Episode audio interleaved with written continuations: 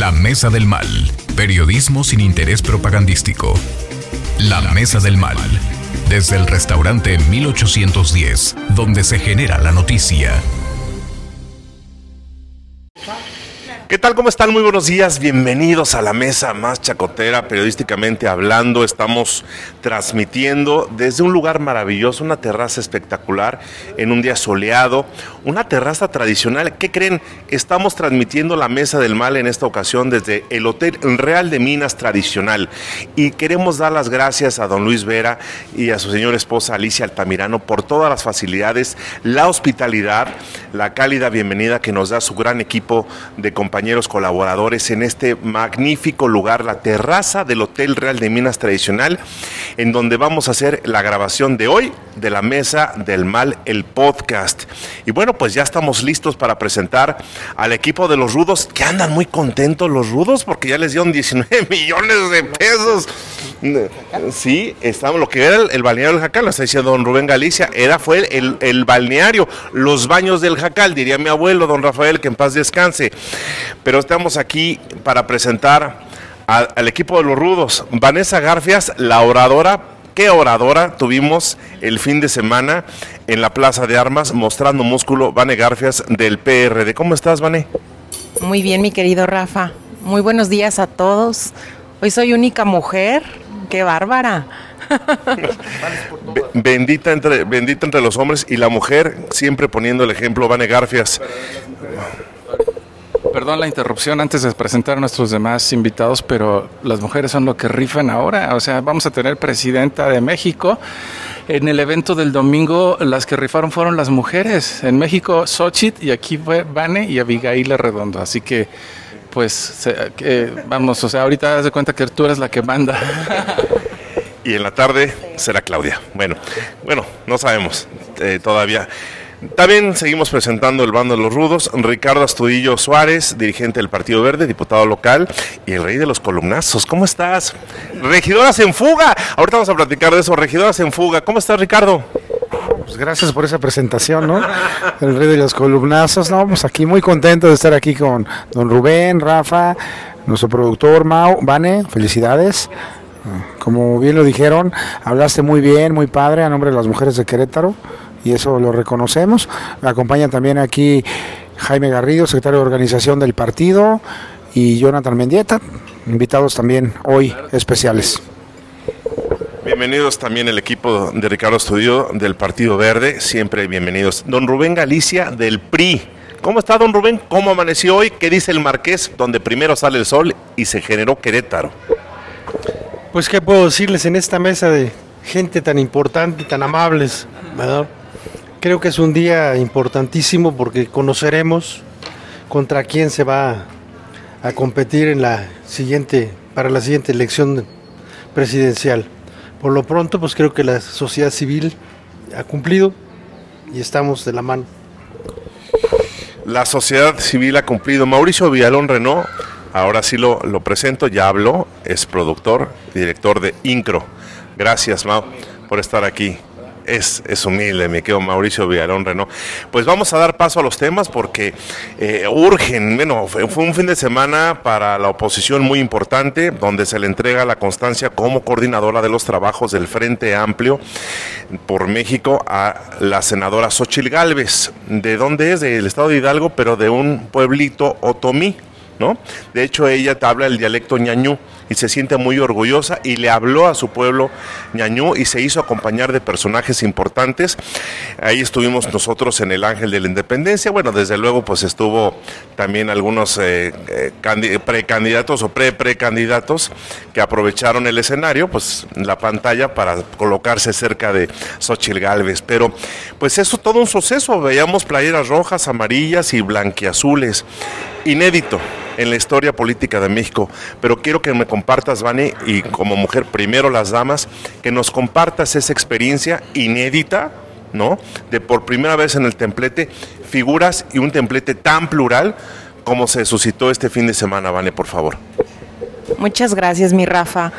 Pues definitivamente sí fue una celebración macro, como lo mencionas, aparte de que no solamente fue en el Ángel, eh, estuvimos en muchísimas ciudades, en el estado de Querétaro, por ejemplo, que fue en Plaza de Armas. La verdad es que la vibra de la gente, de la ciudadanía, sin acarreos, aclaramos que que en realidad creo que eso es lo que más emoción causa, el estar ahí arriba, el abanderar los esfuerzos del comité organizador, que por ejemplo nosotros estuvimos aquí en Querétaro, los tres partidos y la sociedad civil, definitivamente se siente potente y se nos llena, como yo bien lo dije ese día, se nos llena nuevamente de esperanza se nos llena eh, de alegría el saber que por primera vez vamos a tener a una mujer presidenta de la República, ¿por qué no?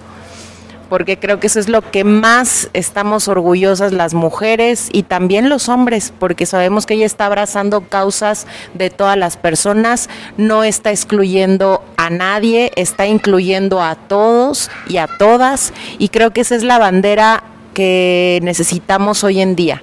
Este país necesita a ciudadanas como Xochil Gálvez, a ciudadanas y, ciudadanos que en los estados se comprometan con verdaderos proyectos y creo que lo que vimos el domingo es algo inédito, como bien lo mencionas, pero está lleno de unión, está lleno de unión y sobre todo que viene, esto apenas comienza, ¿eh?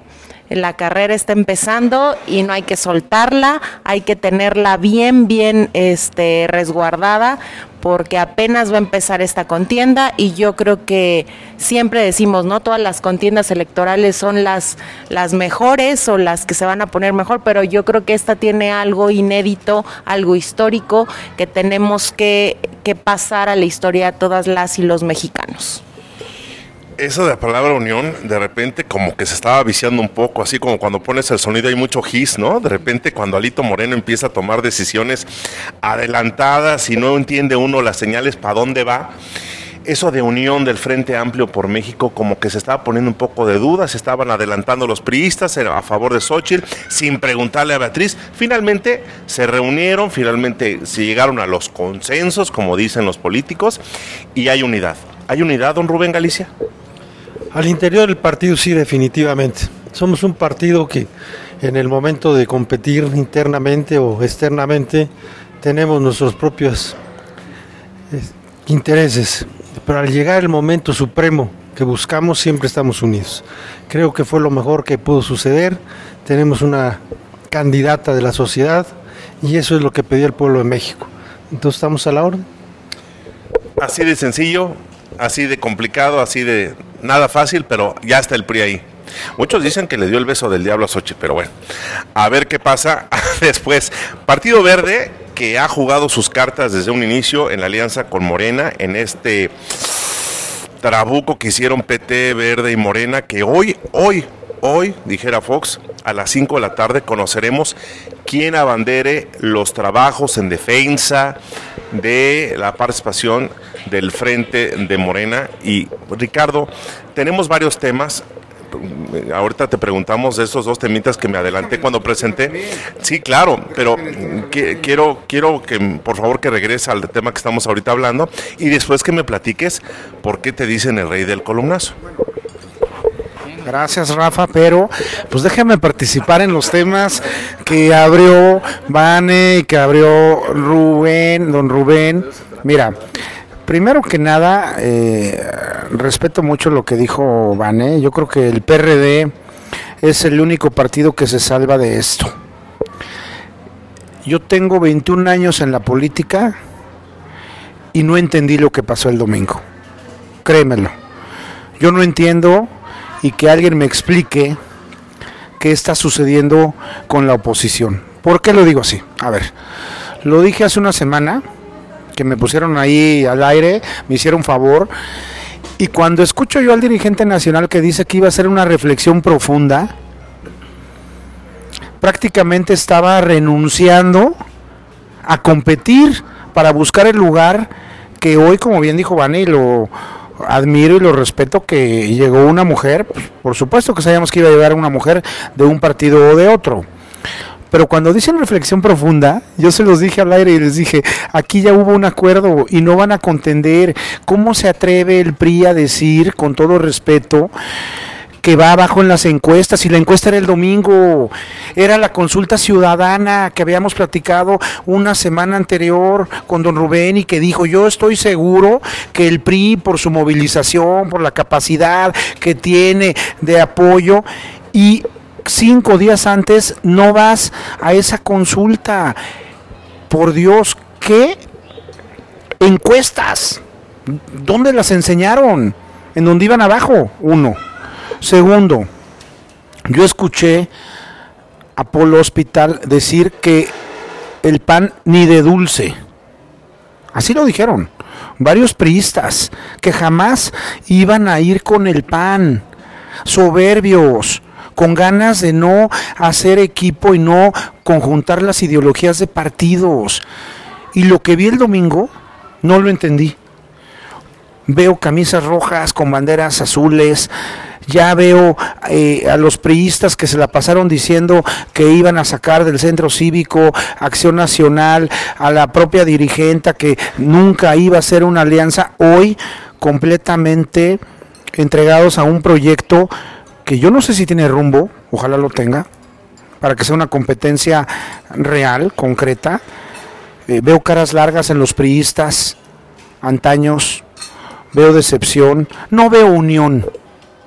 Lo único que no veo es unión.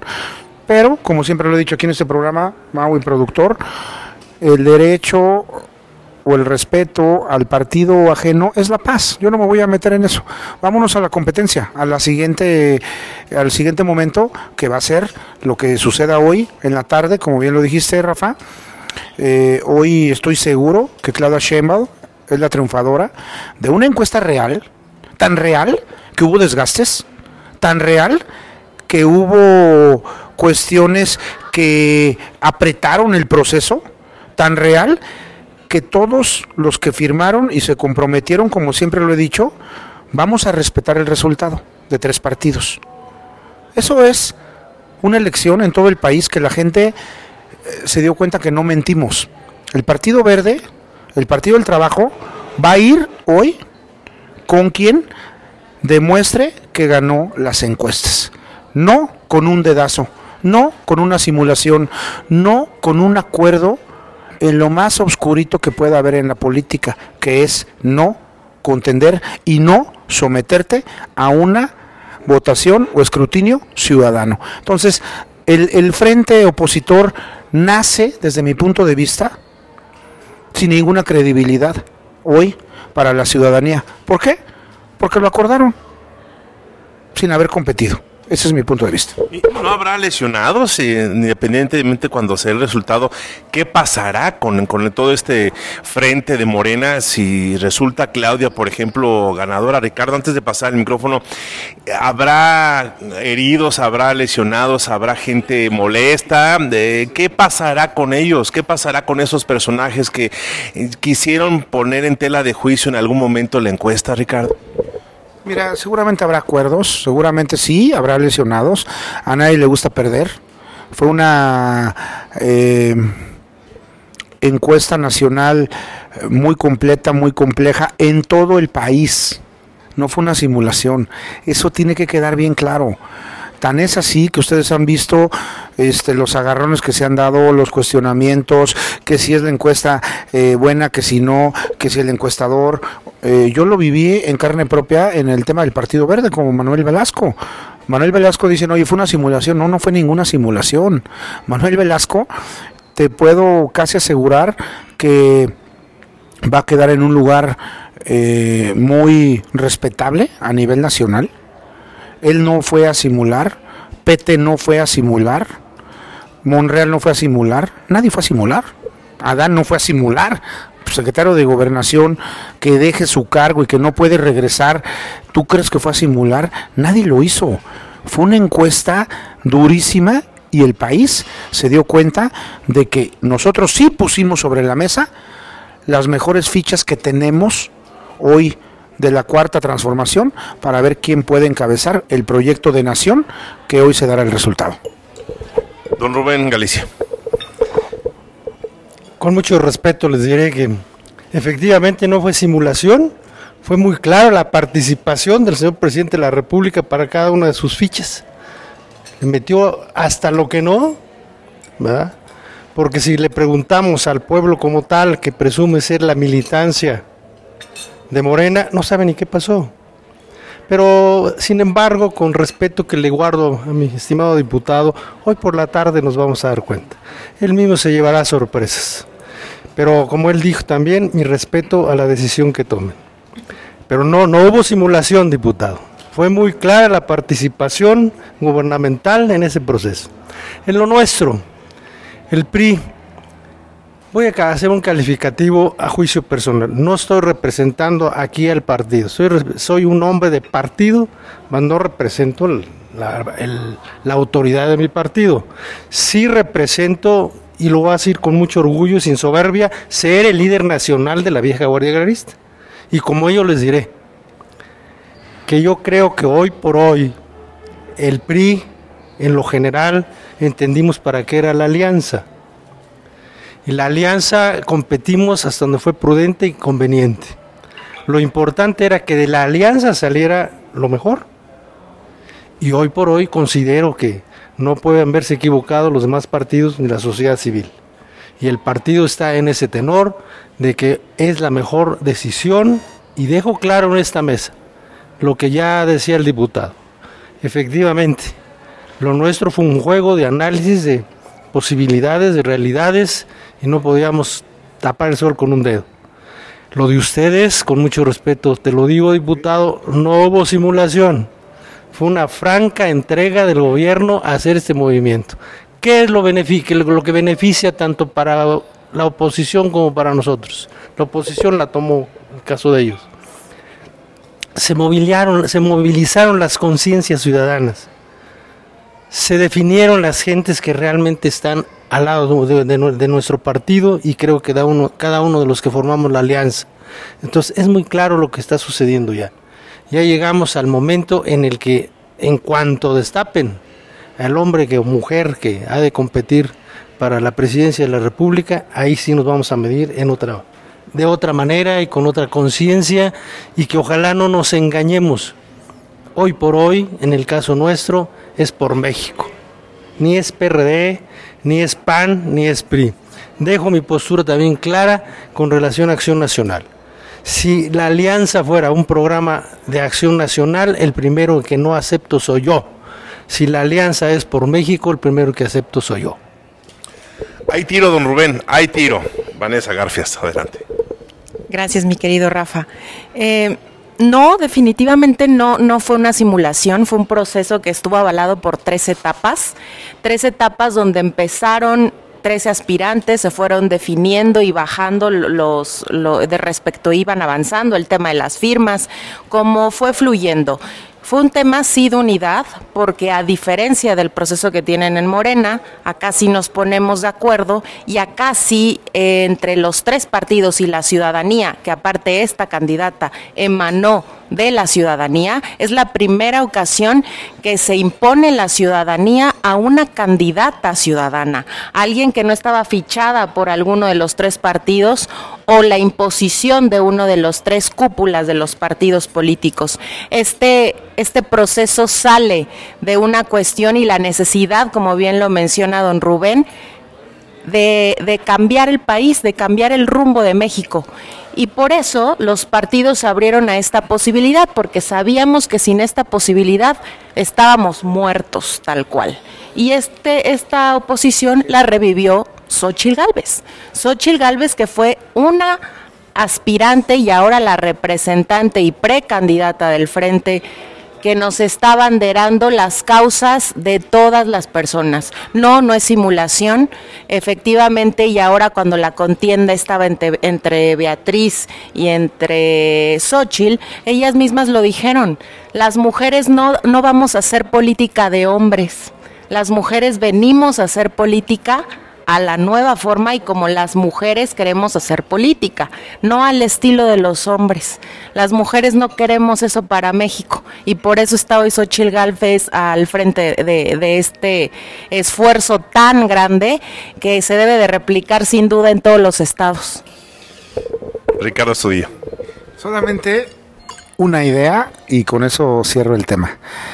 No fue una candidata ciudadana, Vané, con todo respeto, porque no votó la ciudadanía. Lo definieron las tres cúpulas. Como bien dices, hubo un acuerdo. En eso no te voy a... eh, ahora sí que... mm, combatir absolutamente nada. Pero no fue ciudadana. Fue un acuerdo. Si hubiera sido ciudadana, o sea, yo cambiaría esa frase. Xochitl es la candidata ciudadana porque así lo decidió la ciudadanía. No, lo decidieron tres personas. Lo hicieron tres partidos. Si hubiera sido un voto ciudadano, como lo mencionó el senador Botello en la última mesa del mal, que dijo, la mayoría de las personas que le dieron el registro a Xochitl son ciudadanos y no son panistas. Lo dijo don Rubén, la mayoría de la ciudadanía que se registró por este eh, joven de la Madrid, se me olvidó su nombre, Federico. Enrique. Enrique. Enrique de la Madrid y Beatriz son del PRI. Eso era muy válido, Mau. Hasta ahí íbamos muy bien. Hace una semana parecía que iba a ser esto algo real. El senador decía, la mayoría son ciudadanos y van a ir a votar. Ahí sí te lo hubiera comprado, Estebané. Pero no es una candidata ciudadana, es una candidata que lo decidieron los tres dirigentes de un partido, porque no se sometió a la primera encuesta, al primer escrutinio ciudadano en Querétaro o en todos los estados. llegó a las encuestas. No se sometió, pues ¿en qué encuestas? Nadie... llegado a las Bueno, pero, a ver, para, para decir soy ciudadana, ¿quién decidió que era ciudadana? ¿Alito? ¿Quién decidió que era ciudadana? ¿Este Zambrano o este eh, Marco?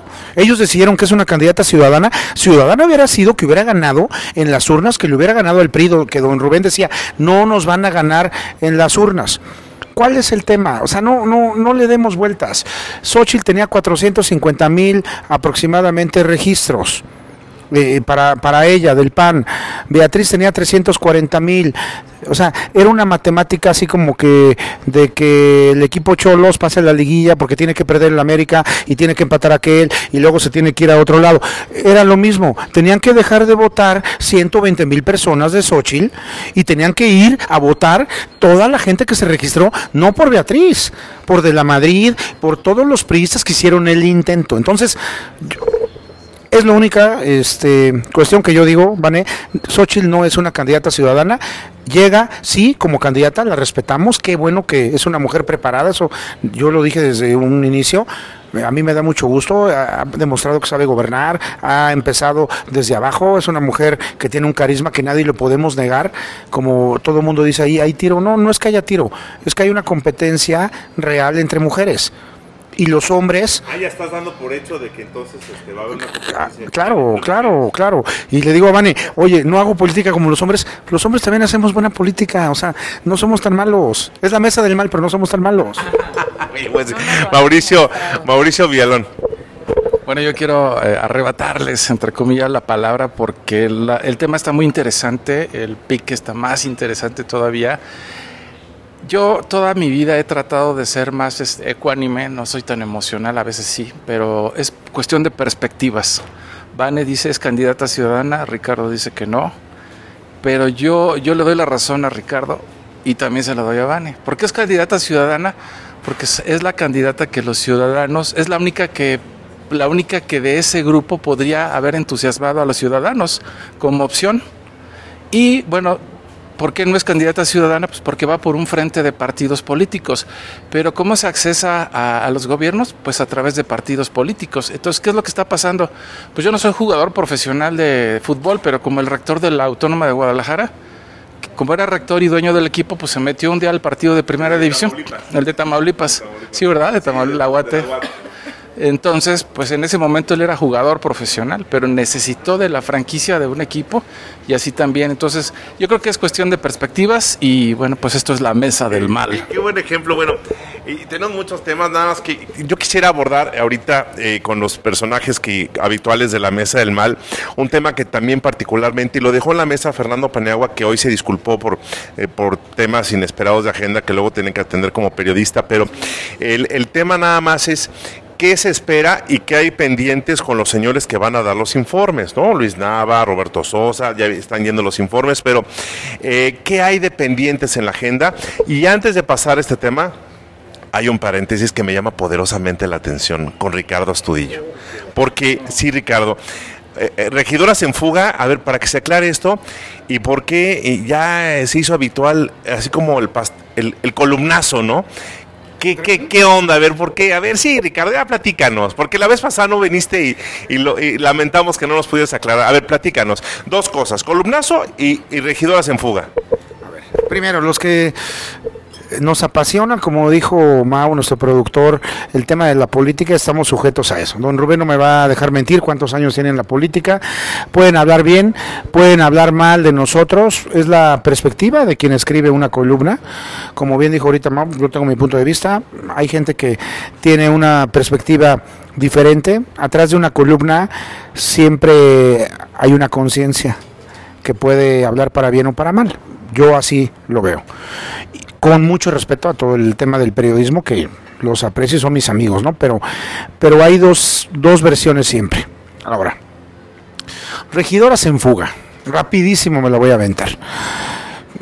Efectivamente, este, le dieron mucho juego. Aquí también lo dijeron ustedes. A ver, y le voy a platicar así rapidísimo. Lástima que no está Mirella, porque Mirella es muy amiga de Caro.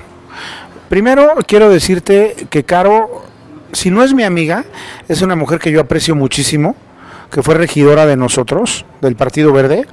Con eso llegó al cargo de regidora.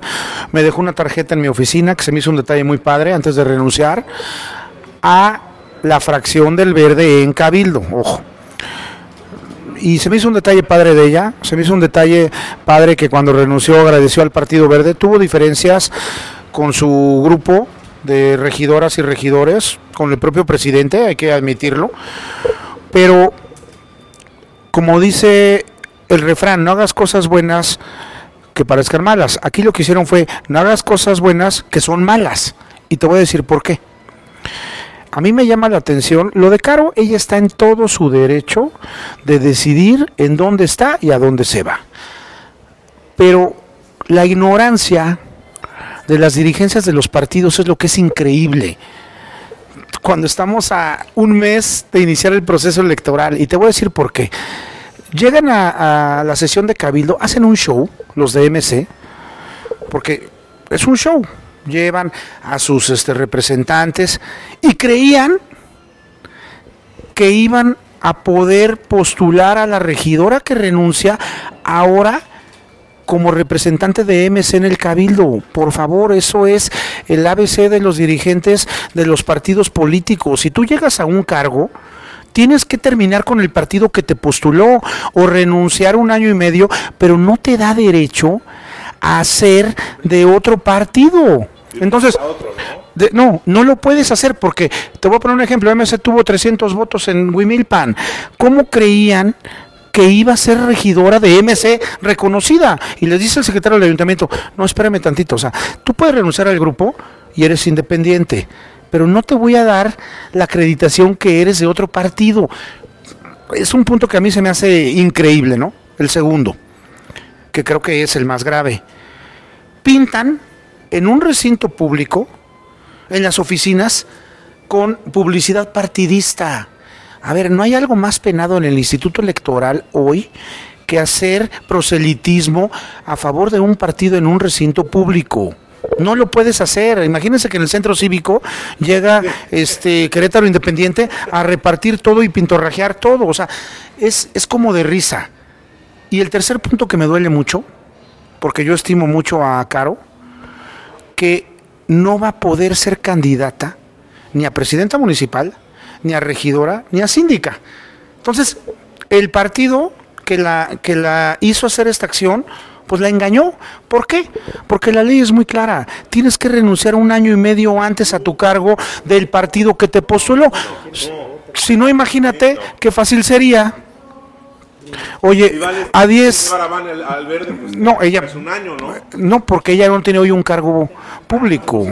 No, ella, ella está invitada, por supuesto, siempre. Sí, sí, pero, pero no lo puedes hacer. A ver, imagínate lo que sería eh, el desastre de la política, Rafa, que sería que de repente Luis Nava, 10 días antes, diga que ahora va por Morena. Espérame, es una falta de respeto a la ciudadanía, porque tú votas por un partido y por una persona. Entonces, ni siquiera le dijeron eso, que lo tuvo que haber hecho un año y medio antes. O sea, yo, yo lo siento porque Caro la aprecio, es una mujer brillante, buenísima onda. Yo te lo dije que me dejó una tarjeta, se me hizo un detalle padrísimo. Este, si tuvo diferencias con el presidente y con los regidores, la respeto, pero no puede contender. A ver, ¿puede haber una sanción hacia ella del electoral?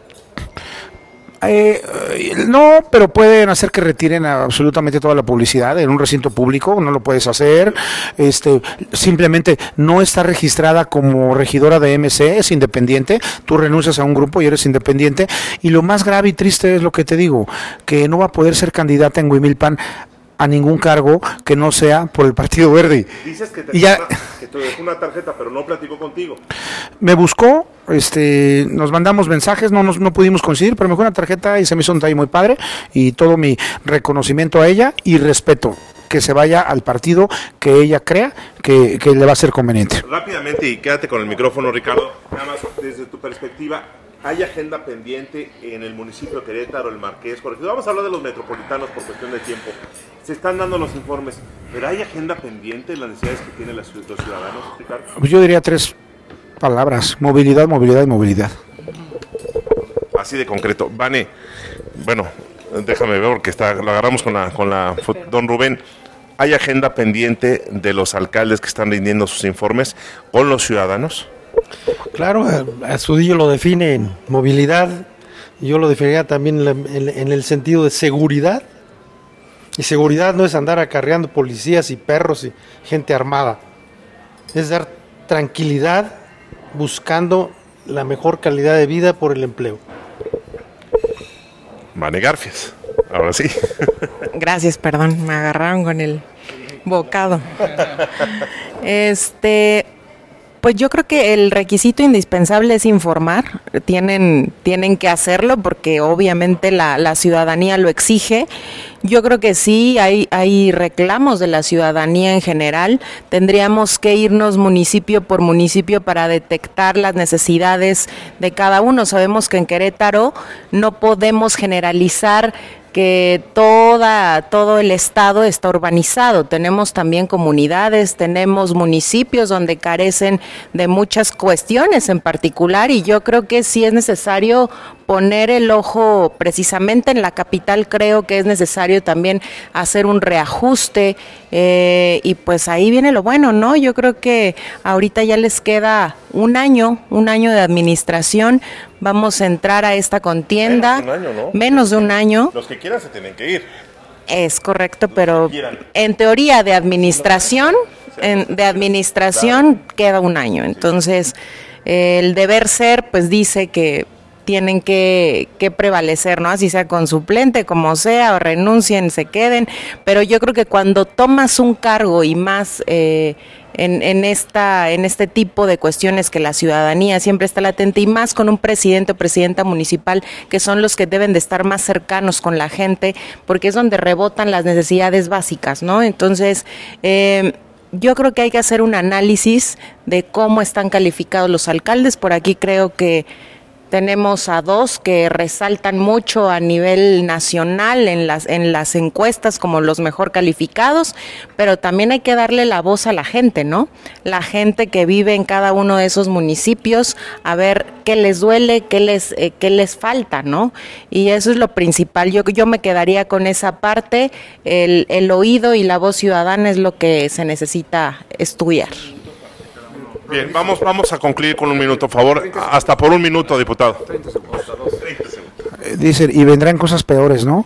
Ya no van a poder cuestionar ni el PRI ni el PRD absolutamente nada de Querétaro. Yo digo, y vendrán cosas peores porque ahora en el Congreso no van a ser 16 diputados, sino 19, sumados los del PRI, en donde ya no va a haber ningún cuestionamiento porque ya se amarraron un año antes con todos los municipios, con todo el gobierno estatal, federal. Entonces, bueno, pues vamos a escuchar puras porras de aquí para adelante y eso nos da una gran oportunidad al frente que nosotros representamos de la cuarta transformación a cambiar las cosas en el Estado y en el país. Don Rubén, concluyamos. Creo que no tiene mayor importancia en un momento determinado para las causas graves de la sociedad. Tenemos los priistas, hablo por mi partido, que debe seguir defendiendo esas causas. La razón de una unión electoral no nos limita a defender las los ausencias de soluciones positivas para la sociedad. Tendrán que seguir nuestros diputados, nuestros regidores, defendiendo esas causas con toda la responsabilidad que la ciudadanía les encomendó, independientemente que tengamos que hacer un esfuerzo electoral para sacar adelante lo que ya hemos planteado. Gracias, don Rubén, por su participación aquí en la Mesa del Mal. Vane, concluyamos. Gracias. Eh, no, yo creo que no hay una alianza ya anunciada, eh, fue un ejercicio en el tema presidencial. Sin embargo, algo que yo he sido muy clara en todas las entrevistas que me dicen, ¿cómo le hacen para rescatar ideologías cuando están en un tema de gobiernos de coalición? Pues así como debe de ser Digo, en, en, mi caso, las causas son muy justas y siempre han sido muy, muy deliberadas. Yo creo que lo que se tiene que ajustar en los partidos son los personajes, los personajes que hay dentro y también viene un revuelo nuevo en la política. En la política que ya no se quiere hacer de la misma forma, entonces yo creo que también los partidos le tienen que aportar a los nuevos perfiles y ahora no que no se quede nada más en el discurso, sino que realmente la gente va a estar con el dedo observando y viendo cómo se, se ajustan estos, estas tuercas, ¿no? Y también en lo local, porque sabemos si bien se da o no se da una alianza, pues cada uno de los partidos tiene sus ideologías, tiene sus causas, tiene sus fuerzas, y yo creo que cada uno va a tener que defenderlas a como sea.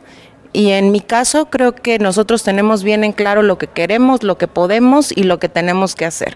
Y eso es lo que se tiene que dar en el Estado. El Estado carece también de decisiones, carece de tener realmente funcionarios y funcionarias con esa gama de ideologías, ¿no? Ya no polarizarlo a solo un lado. Creo que estamos en un buen momento de sí generar lo que viene ahora, gobiernos de coalición. En el hipotético caso nada más, es decir, que si gana, en el hipotético caso, que si Xochitl ganara, no quiere representar necesariamente que haya una hegemonía en la ideología o la votación de las legislaturas locales a lo largo del país. No lo representa de inicio. Ya nos vamos. Muchísimas gracias a todos los eh, colaboradores habituales. Mauricio Villalón, despide por favor. No, no despido, nada más doy una. No, no, yo no hablo, yo soy el productor. No, nada más invitarlos a, degustar el buffet, por favor. Y agradecemos a don Luis Vera y a Alicia Altamirano la hospitalidad también. Ah, ¿Me recuerdas tu nombre?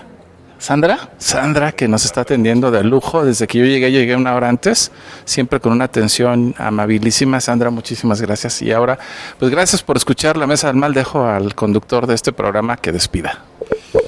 Gracias a todos ustedes. Se puso calentita la mesa del mal. Nos escuchamos el próximo miércoles. Estará al mediodía, más más tardar, el podcast de la mesa del mal. Siempre invitado, jamás igualado. Gracias. Hasta luego. Hasta la próxima. Desde el restaurante 1810, donde se genera la noticia, el análisis de los temas de actualidad, el debate desde el punto de vista más crítico y el chacoteo intenso. Esta es La Mesa del Mal, el podcast